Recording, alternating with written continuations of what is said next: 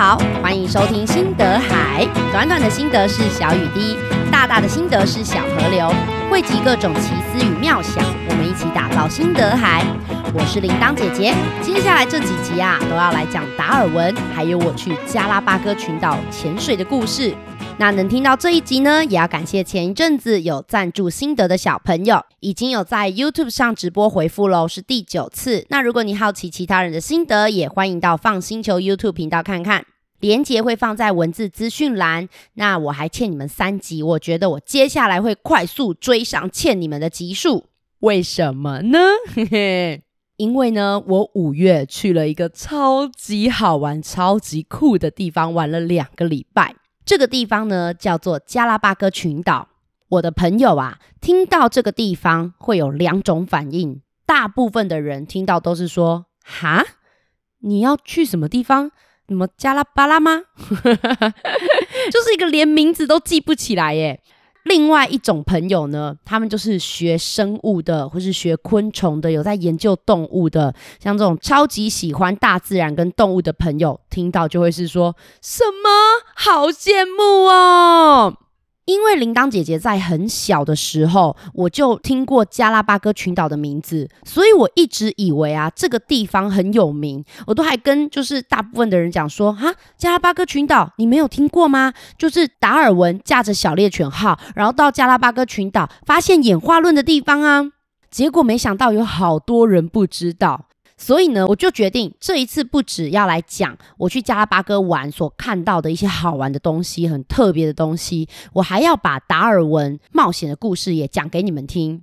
会有这一次的旅程啊，是我们大概在疫情都还没有发生之前哦，大概四年多前，有一次呢，我们一群朋友到乔治家里面就是聚会，就是跟我一起去龟山岛潜水的那个乔治。大家在聊天的时候，乔治就突然问大家说：“想不想去加拉巴哥群岛潜水？”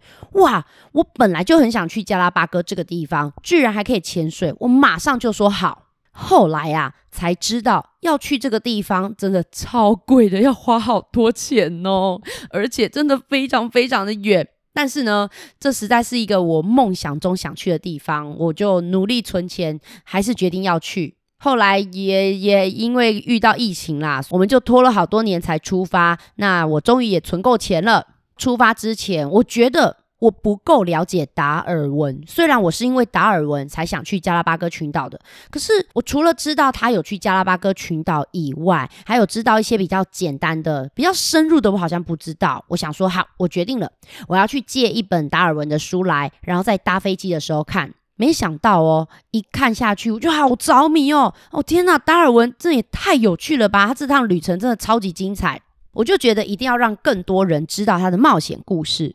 那接下来这几集呢，就一起来认识这一位超酷的博物学家吧。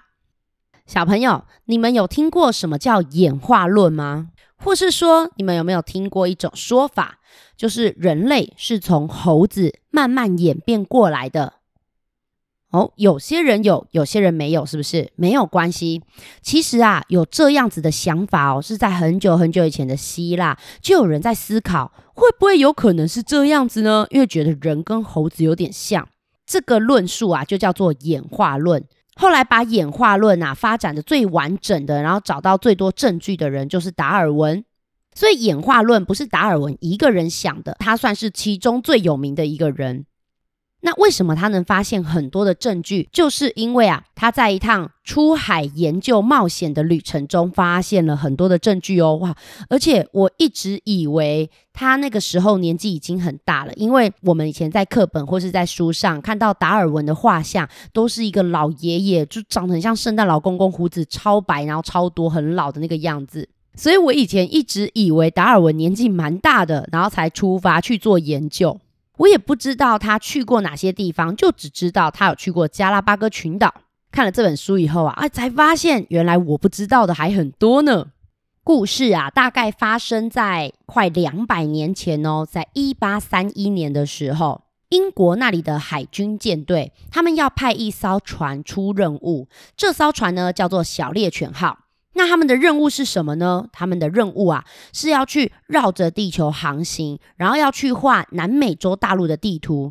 因为你知道，当时没有 Google Map 这种东西，也没有什么卫星。现在有卫星可以直接从宇宙中拍照下来，所以画地图变得很简单。现在呢，还有很多的相机，而且相机都越来越厉害了，对不对？AI 人工智慧都很方便。可是当时啊，是要靠着人。真的走到那个地方，那甚至走不到的地方，你就要开船过去。他们还要用很多的数学方法哦，去精密的测量，才可以画出地图。所以那个时候啊，要去画地图是一件非常辛苦的事情。所以那个时候一定是要靠国家的政府派军人出去出这个任务。诶，那达尔文是军人吗？不是，达尔文呐、那一年才二十二岁，就是一个大学刚毕业的大学生而已。啊，他也不是什么厉害的学者哦，他也不是读这些的哦，他不是要画地图，然后他也不是一个什么生物学家，也不是博士，那为什么他可以去呢？其实达尔文啊，就跟很多人一样，就很活泼啊，很喜欢出去玩啊。那他最喜欢做的事情是什么？是骑马打猎。那因为呢，他很喜欢这样出去玩嘛，所以朋友也很多，人缘其实也不错。但是功课呢，其实很普通，尤其啊，他有一个科目。成绩很差，你们猜猜看是什么？跟我一样是数学，有没有人跟我们一样数学不好的呢？我那时候看到达尔文跟我一样数学不好，突然觉得好有亲切感哦。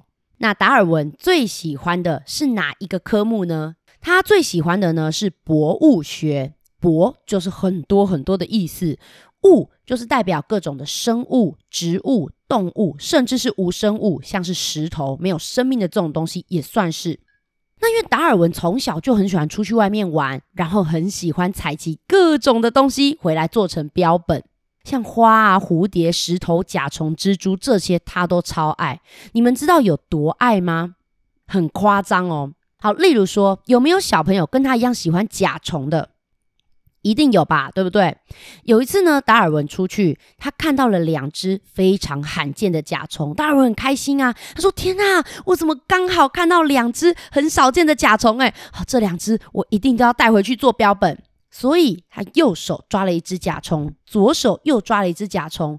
可是没想到，这时候看到了第三只，而且呢，达尔文还说：“啊，第三只是没有看过这新品种，哎，可不可以放过它？”不行，这个我一定要带回家。可是我现在右手一只，左手一只，怎么办？呃，好好，那那就这样好了。嗯，你们猜达尔文做了什么事？对，他呢，把其中一只甲虫放进嘴巴里面，这样手就空出来了，可以再去抓第三只。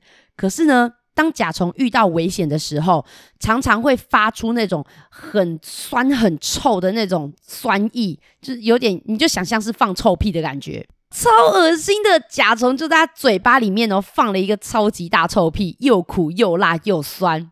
然后回去大家知道这件事情以后，还说啊，那他在你的嘴巴里面放屁，你是不是觉得很痛苦？你知道达尔文他在乎什么吗？他只在乎说。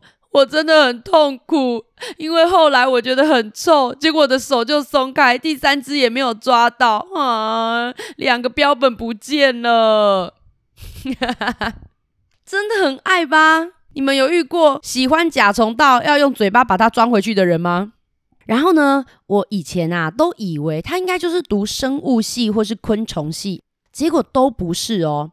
他那个时候啊，在剑桥大学里面去读的是基督学院。你们有听过基督教吗？达尔文家里啊，他们就是基督教徒，他们的信仰非常的虔诚哦。那达尔文的爸爸啊，希望他毕业以后就去教堂当牧师，因为在当时候哦的有钱人家都觉得当牧师是一份很高贵的工作。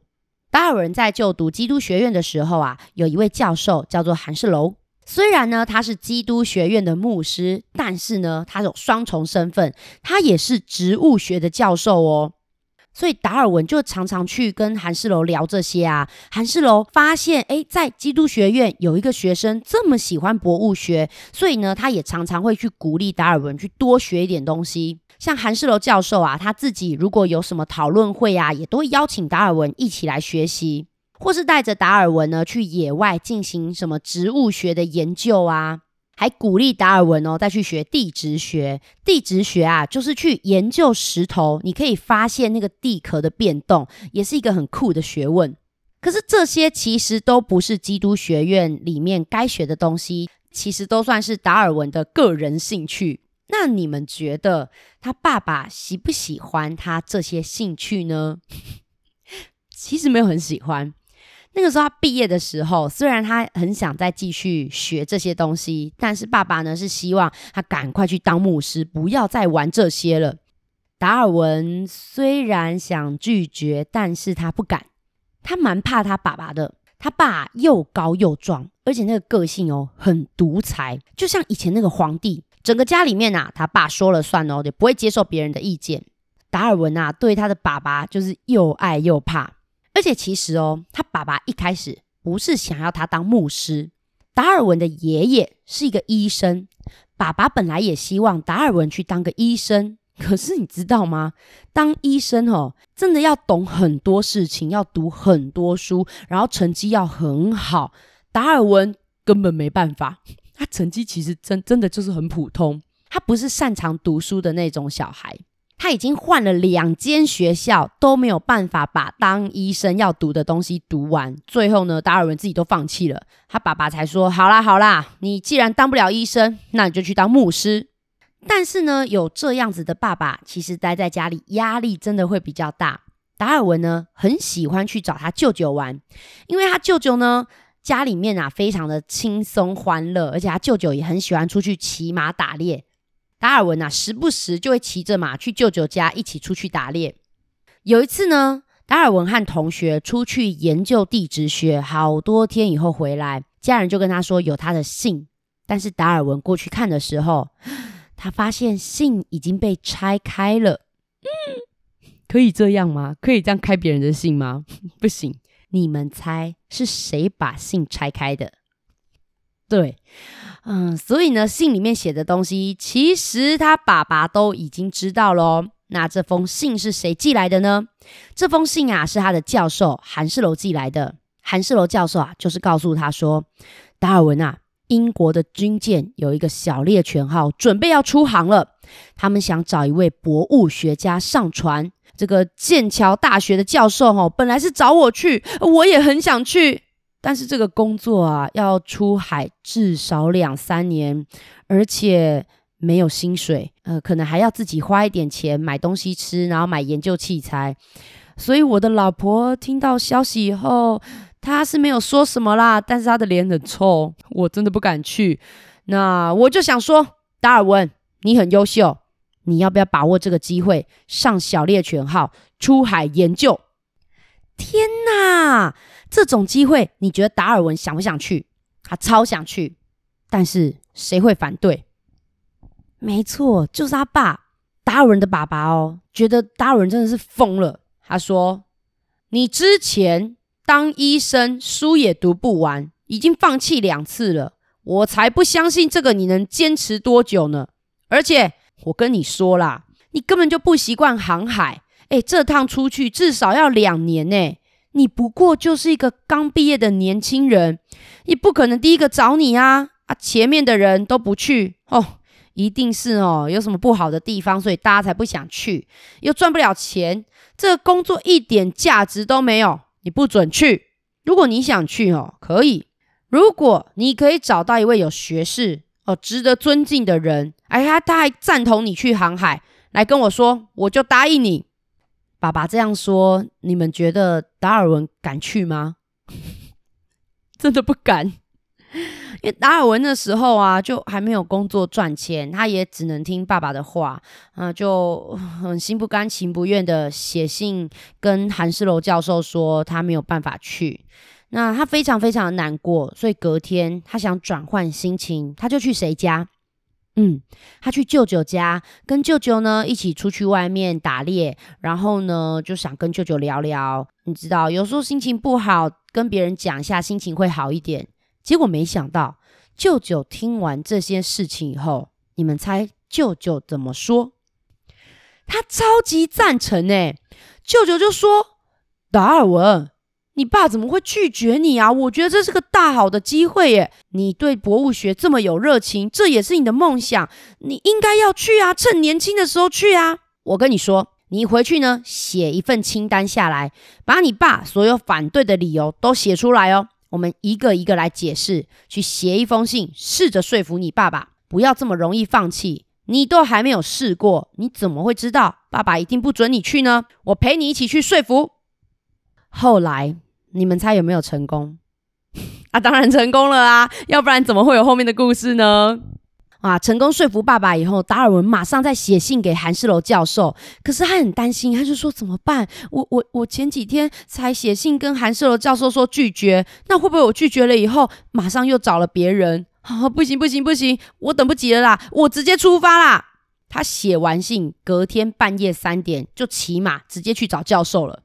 他的担心哦是正确的，小猎犬号真的已经找了另外一个优秀的博物学家，怎么办？还好，还有一个最后的机会。这个船上啊的船长叫做费兹罗。那因为这个博物学家呢，上船以后要跟船长住在同一个房间，所以船长要求要上船的博物学家一定要先来跟他面谈。哦，要先聊过，确定这个人他可以聊天，顺眼不讨厌，那才可以上他的船哦。费兹罗啊，其实也是一个很年轻的人，但他跟达尔文就是个性完全相反，他比较冷淡，啊，大家都觉得他很高傲，因为费兹罗啊，他觉得自己非常厉害，不过他也是真的很厉害啦，可以在这么年轻就当上嗯英国海军军舰的船长，那的确是蛮厉害的人才当得上。费兹罗啊。他说，他看到达尔文的第一眼就有点讨厌他。他觉得说，哼，这个人看起来就吃不了苦，尤其是他的鼻子，长了这种鼻子的人，哈，一看就不像能熬住那个什么航海的艰苦生活啊。唉，这是费兹罗对达尔文的第一印象。可是达尔文相反，他一看到费兹罗就超级崇拜他，心里想说：“天哪，怎么会有一个人看起来这么优雅、这么高贵，而且他态度好有礼貌哦，好稳重、好冷静哦，跟跟我的平常接触的同学一点都不一样诶，充满了船长的威严诶。我一定要好好的跟他表达，我有多么的想要上他的船去研究博物学。虽然费兹罗船长第一眼看到达尔文并不是这么满意，可是达尔文啊，真的是一个很擅长交朋友的人，而且他的个性啊非常开朗活泼，所以呢，聊一聊，费兹罗船长也慢慢的喜欢上这个人。他也发现哦，达尔文对博物学的那个热情，哇，真的是非常的澎湃。于是。一个成绩普通，而且大学也不是主修博物学，那些跟博物学有相关的科目，几乎都是他自学的。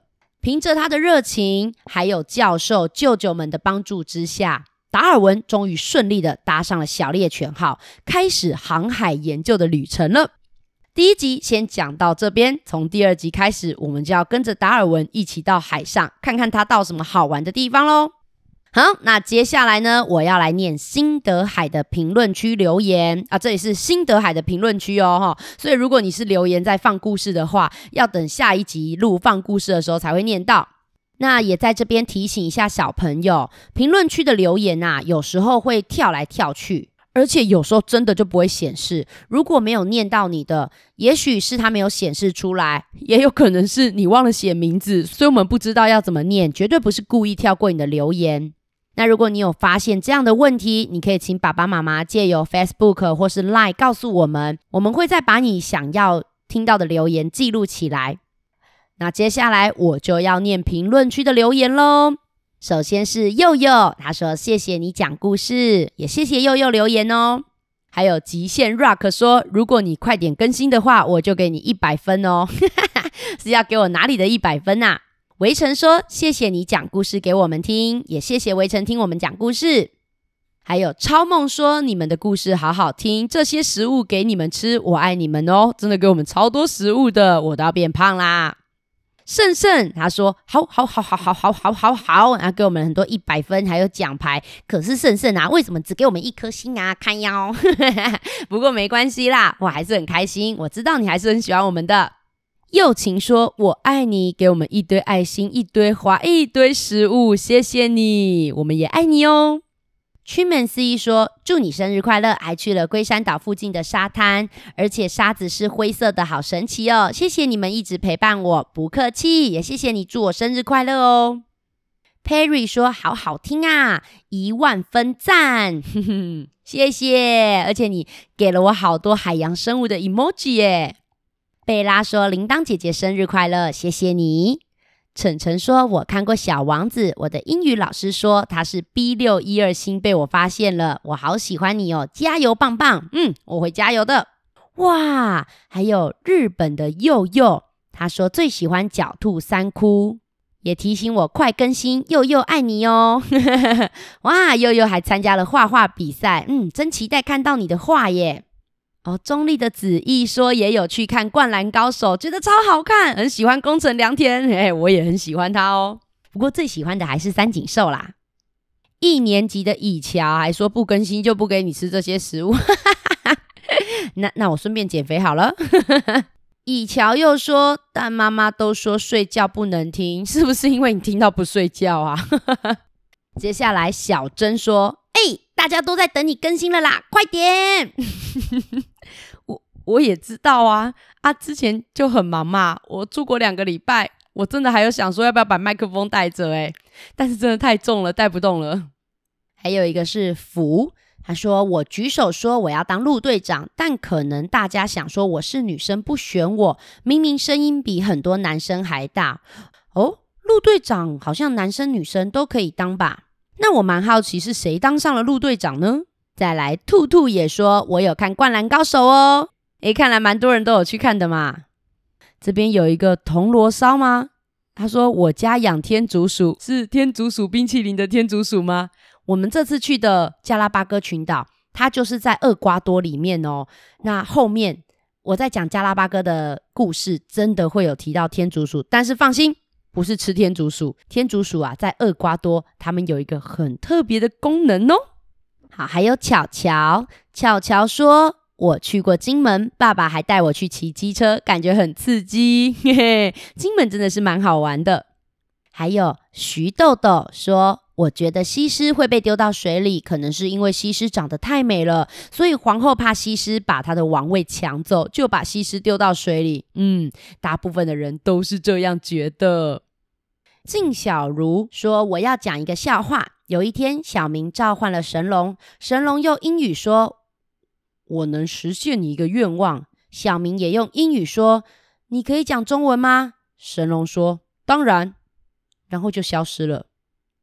哈哈哈，我觉得这个故这个笑话真的要用英文讲哎，你们听得懂这个笑话吗？如果听不懂的话，可以去问问看爸爸妈妈哦。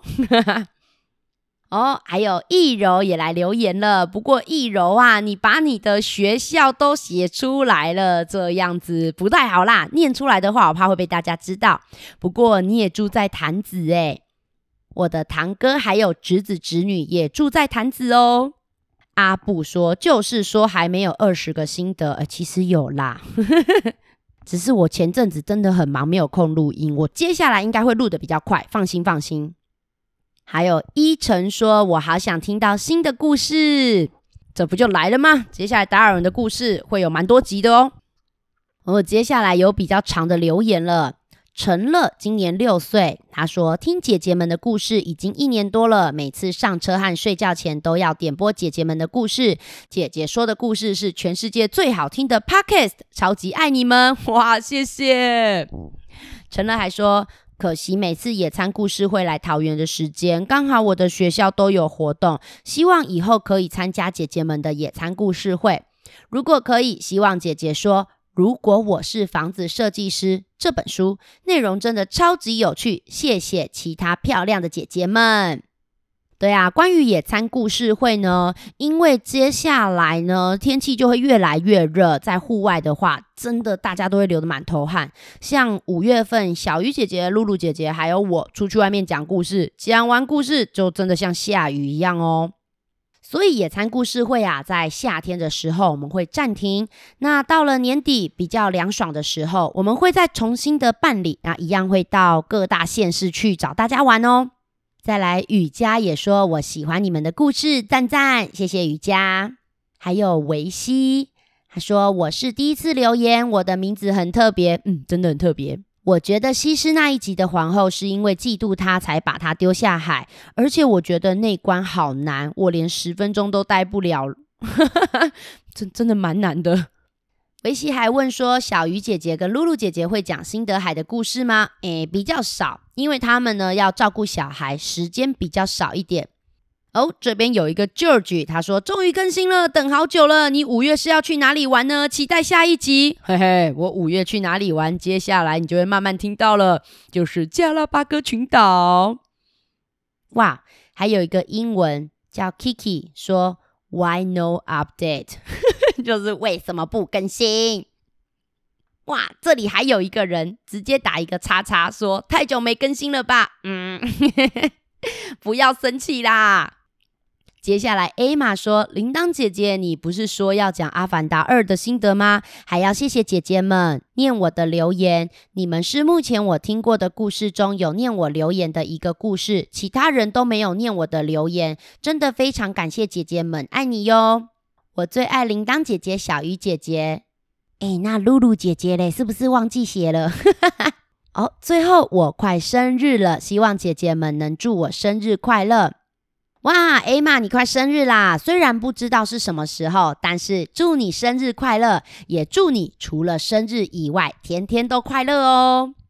再来，还有乌贼鱼说，我之前也有毛遂自荐的经验，自己跟老师报名要参加学校的说故事和唱歌比赛，我有得名哦。诶，这真的很勇敢呢！我觉得敢毛遂自荐的人真的很少，你非常了不起哦，乌贼鱼。这一个留言很好玩，他特别括号说：“请用外国腔来说我的留言。”他叫 Alex。好，那我试试看哈，我不确定你说的外国腔是不是这样。铃铛姐姐你好，我是美国混血儿。你们的故事很长，我很喜欢，只是里面有太多太多中文，我听不懂。希望你们可以在里面加一些 English。你说的外国腔是这个意思吗，Alex？我觉得啊，你愿意这样告诉我们，真的很感谢你哦。的确，中文真的有一点难，尤其你如果住在美国的话，比较少听到中文，一定会有很多东西听不懂的。但是啊，我也要告诉你，要在故事里面呢加入一些 English，对我们来说也有一点困难。因为像我们平常住在台湾，大部分用的都是中文，很多的小朋友他们也比较听得懂中文。我觉得你可以用我们的频道来练习听中文。那国外其实也有很多英文的说故事频道，就用那边的频道来练习听英文。这样两边都可以练习到啊！有一天啊，你回台湾的时候，我们就可以用中文聊天了。谢谢 Alex 哦。陈维说：“我听过全联把广告变成歌，天天都吃绿色蔬果啊啊，什么都不必说。”你说这个才好笑，这个真的也是蛮好笑的。但是因为我很少看电视，所以这个广告我没看过。还有瑞瑞说：“我是第二次写评论，我都找不到写心得的地方在哪里啊？”瑞瑞，如果你想要丢文字以外的心得给我们，是可以从 Line 或是 FB。那这个就要请，因为小朋友通常不会有账号啦，也不会有自己的手机。那你也可以请爸爸妈妈帮忙你把心得传给我们哦，我们真的都会看。再来是台南二年级的吴以恩。说姐姐，你是不是喜欢看书？我可以介绍一个小说给你看。你有没有看过亚森罗平？超好看的，我已经看到第二集了。有，我也超级喜欢亚森罗平的，我觉得他好帅哦。那你有没有听到怪盗？那你有没有听过怪盗基德呢？我也很喜欢他哦，我觉得他跟亚森罗平很像。再来是彭木恩。问可以讲宫西达也的故事吗？有啊，放星球放故事那边独角仙武士系列都是宫西达也的故事耶。我还有其他本宫西达也的故事啦，之后应该会慢慢的讲。感谢你，给你吃鸡胸肉，谢谢猫咪。哦，这边还有个小朋友没有留名字，可是他有问问题说，当国王容易吗？应该是不容易，因为在国王的新衣里，国王要给大家看看他的新衣，要把台湾都走过一遍，所以不容易。哦，你是指说如果在台湾当国王的话？可是如果真的要让大家看看他的新衣，也可以用电视转播啊，就不用全部走一遍啦。还有问你们上班都怎么到 FUN 星球？嗯，铃铛姐姐呢是骑脚踏车，小鱼姐姐跟露露姐姐都是骑机车。还有一个人问说，孟尝君的真名是不是叫田文？没错，也不是真名啦，呵呵，他的本名啦。孟尝君也不算假名，算是他自己取的一个外号。最后一个是宁宁和星星问说，为什么还没有更新啊？啊，好长哦。啊，你明天要去校外教学，要去力宝乐园，很开心吗？很棒哦，祝大家都玩得开心，也听得开心。好，那关于这一次达尔文故事的第一集，我想要收到怎么样的心得呢？诶，我蛮好奇小朋友一件事情的，诶，因为啊，像铃铛姐姐啊、小鱼姐姐、露露姐姐，我们这个年代在小时候，爸爸妈妈呢都会像达尔文的爸爸一样。有希望我们去做的工作，像铃铛姐姐的妈妈小时候就会希望我去当老师，嗯，像画画老师、钢琴老师、美术老师，或是叫我去当护士。可其实我小时候一点都不想当老师，而且我也不想当护士，我就我我觉得我不擅长照顾别人啊。而且我发现不是只有我，诶，我们小时候啊，好多爸爸妈妈都会直接。告诉他们的孩子说：“你长大以后就去做什么什么工作。”请问小朋友，现在你们的爸爸妈妈还会这样吗？还是他们会是给你们一些建议，告诉你们可能适合什么工作呢？那有没有什么你很喜欢做的事情，可是家人非常反对啊？你看，像达尔文，他很喜欢研究博物学，其实真的也不是一件不好的事情，对不对？但是呢，他的爸爸就觉得这个兴趣不好啊，不是正经的工作啊，又赚不了钱呐。那你们有这样子的经验吗？喜欢做的事情，但是被家人反对。那你是像达尔文一样，就是好吧，我爸爸反对，那我就不做了。他要我去当牧师，我就当牧师。你们会试着去说服爸爸妈妈，或是跟你的家人解释这件事情对你有多重要，或是你有多喜欢他吗？像达尔文啊，他虽然后来有跟他的爸爸讲，可是也是有谁陪着他？嗯，也是有他舅舅陪他。如果舅舅没有陪他去的话，我觉得他自己一定不敢。我自己读完这一段的故事，其实我真的非常的惊讶，诶，因为。你看，像达尔文这么有名的科学家，我小时候真的都以为他就是一个很会读书、很会研究的人。可是看完这个书以后，我才发现达尔文其实跟我们都差不多。他唯一的差别是什么呢？是他有一个很喜欢的事情，而且他真的充满热情的一直去研究，然后一直去学习这一件事情。虽然呢，他学校其他科目的成绩没有很好，但是世界上真的有很多东西是学校没有教、学校没有考试的。以上两个问题，我也会整理在文字资讯栏，你们可以找家人朋友讨论聊聊看，也可以在自己的脑袋里面思考。如果有任何想法跟心得，欢迎分享给我。那提供的方式啊，可以画画，可以写字，或是用乐高拼下来、拍照下来，可以录音、录影，或是其他创作方式，经由 Line、FB 或是 Email 传给我。但是记得要告诉我，希望我怎么称呼你，还有你的作品跟声音，愿不愿意曝光呢？因为我有时候会用直播回复心得，那如果你不愿意的话，我就会单纯的描述，不会让镜头前的人看到你的声音或长相。那最近虽然没有什么时间开直播，但是只要有回复心得，我一定会找时间把大家心得看过，然后也会回复大家哦。短短的心得是小雨滴，大大的心得是小河流，需要有人愿意赞助心得，分享各种奇思妙想，心得海才不会干枯啊！只要搜集到至少二十个心得，就会有下一集心得海啦。我还欠大家大概两三集吧，不过放心，达尔文就有好多集，我一定可以追上你们的。如果你喜欢这个节目，请帮我分享出去，或留下评论，让其他人知道。最后，本节目有开放小额赞助，如果你认同我的理念，也欢迎抖内请我吃块鸡胸肉，让我有更多体力制作节目哦。我是放星球的铃铛姐姐，我们下次再见啦，拜拜。